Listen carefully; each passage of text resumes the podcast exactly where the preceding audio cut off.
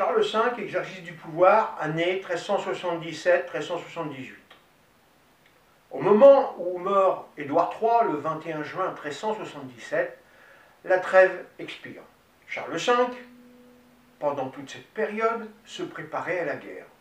Il organise la flotte et l'augmente avec la venue des Castillans, de l'amiral Ferrand Sauce. Charles V lance alors les hostilités. Dans le nord de la France, la première armée commandée par l'amiral de Vienne s'approche des côtes anglaises. Elle brûle les ports de Portsmouth, de Plymouth et de Dartmouth. L'amiral débarque sur l'île de White. Il prend les villes et les rançonne.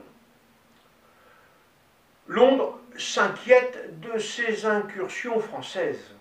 Le comte de Cambridge et de Buckingham lèvent une armée de 100 000 hommes pour protéger les côtes, dont une grande partie est stationnée à Douvres. L'objectif des Français de brûler la ville est annulé. L'amiral se dirige maintenant sur Calais, possession anglaise. Conjointement, le duc de Bourgogne attaque Arles, à quelques lieues de Calais. La place est fortement gardée.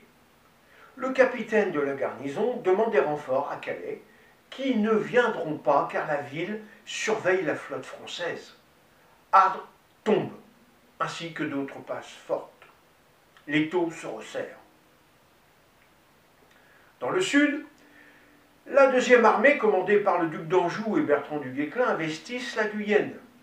Ils prennent 135 places fortes, dont Bergerac. Ils font même prisonnier le sénéchal de Bordeaux, le sire de Felton. Dans l'ouest, la troisième armée d'Olivier de Clisson soumet la ville d'Auray et d'autres places fortes anglo-bretonnes. Dans le centre, la quatrième armée du duc de Berry sécurise l'Auvergne et le Berry, où quelques places fortes sont encore tenues par des mercenaires ou des Anglais. Et enfin, la cinquième armée, commandée par le roi lui-même, est placée au centre de tout le dispositif. Elle est en réserve. Charles V est donc informé de tout ce qui se passe sur son territoire. Il peut renforcer en hommes, en munitions et en argent les autres armées. Il envoie même des hôpitaux de campagne pour les blessés.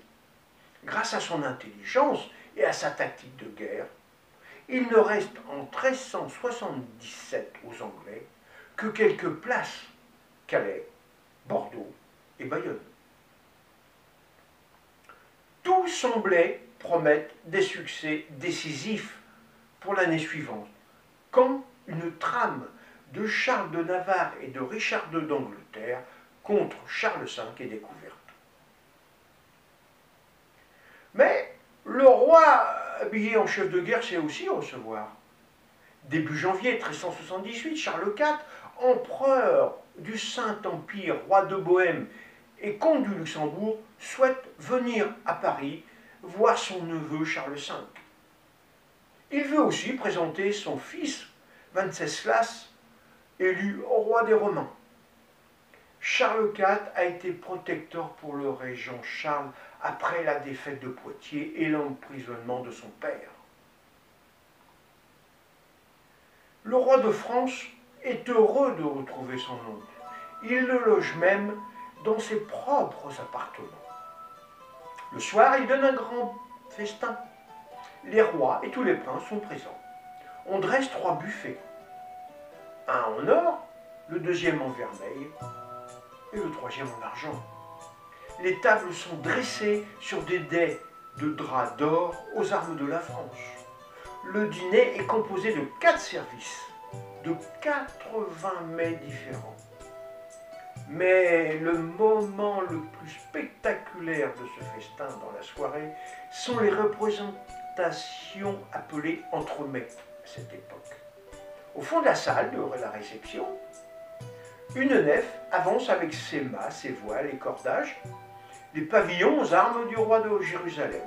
Sur le pont supérieur apparaît Godefroy de Bouillon, accompagné de plusieurs chevaliers en tenue et armés. Puis une autre représentation suit la ville de Jérusalem avec son temple et ses tours couvertes de sarrasins. Alors les chevaliers descendent de la nef et attaquent Jérusalem, épée à la main. La ville est prise. Le spectacle est terminé. Le 14 janvier 1378, Charles IV et son fils quittent Paris, couverts de présents. Une coupe d'or couverte de pierres précieuses avec les douze signes du zodiaque. Deux grands flacons en or en forme de coquille, Saint-Jacques, rappelant le chemin de Saint-Jacques de Compostelle. Des aiguillères, des gobelets, des pots en or enrichis de saphir et de perles. Et enfin, une ceinture de drap d'or couverte de diamants. Ces cadeaux sont à la hauteur de l'estime que porte Charles V à son oncle protecteur. Mais, quelques jours après ces fêtes, s'abat un grand malheur sur le roi de France. La reine Jeanne de Bourbon meurt le 6 février 1378 en mettant au monde sa fille Catherine. Elle a 40 ans. Le roi est inconsolable. Pendant 28 ans de mariage, Jeanne a toujours été à ses côtés avec ses précieuses qualités de son esprit, de son cœur. Jeune et belle, elle n'a jamais pensé à autre chose qu'une d'être une bonne mère et une bonne épouse. Sa prudence et son jugement évitent de nombreux problèmes à son mari. Elle est souvent chargée de missions secrètes. Elle assiste régulièrement au Conseil de roi. Trois ans auparavant, le roi a fait son, son testament. Il la nomme régente du royaume de France en cas d'une mort prématurée. Le roi est affligé par la mort de sa femme, mais il n'a pas le temps de pleurer, car un autre roi ourdit dans son dos, Charles II, le roi de Navarre. En effet, il envoie son fils à la cour de Charles V pour marquer sa bonne volonté envers la France, mais en même temps, il dépêche son chambellan Jacques de Rue négocie un traité en secret avec les oncles du roi d'Angleterre, Richard II. Informé de cette traîtrise, Charles V arrête Jacques de Rue. Il est conduit au Châtelet pour être emprisonné.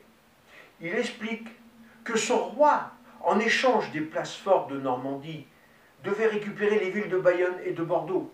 Mais le pire, il apprend qu'il prévoyait son empoisonnement.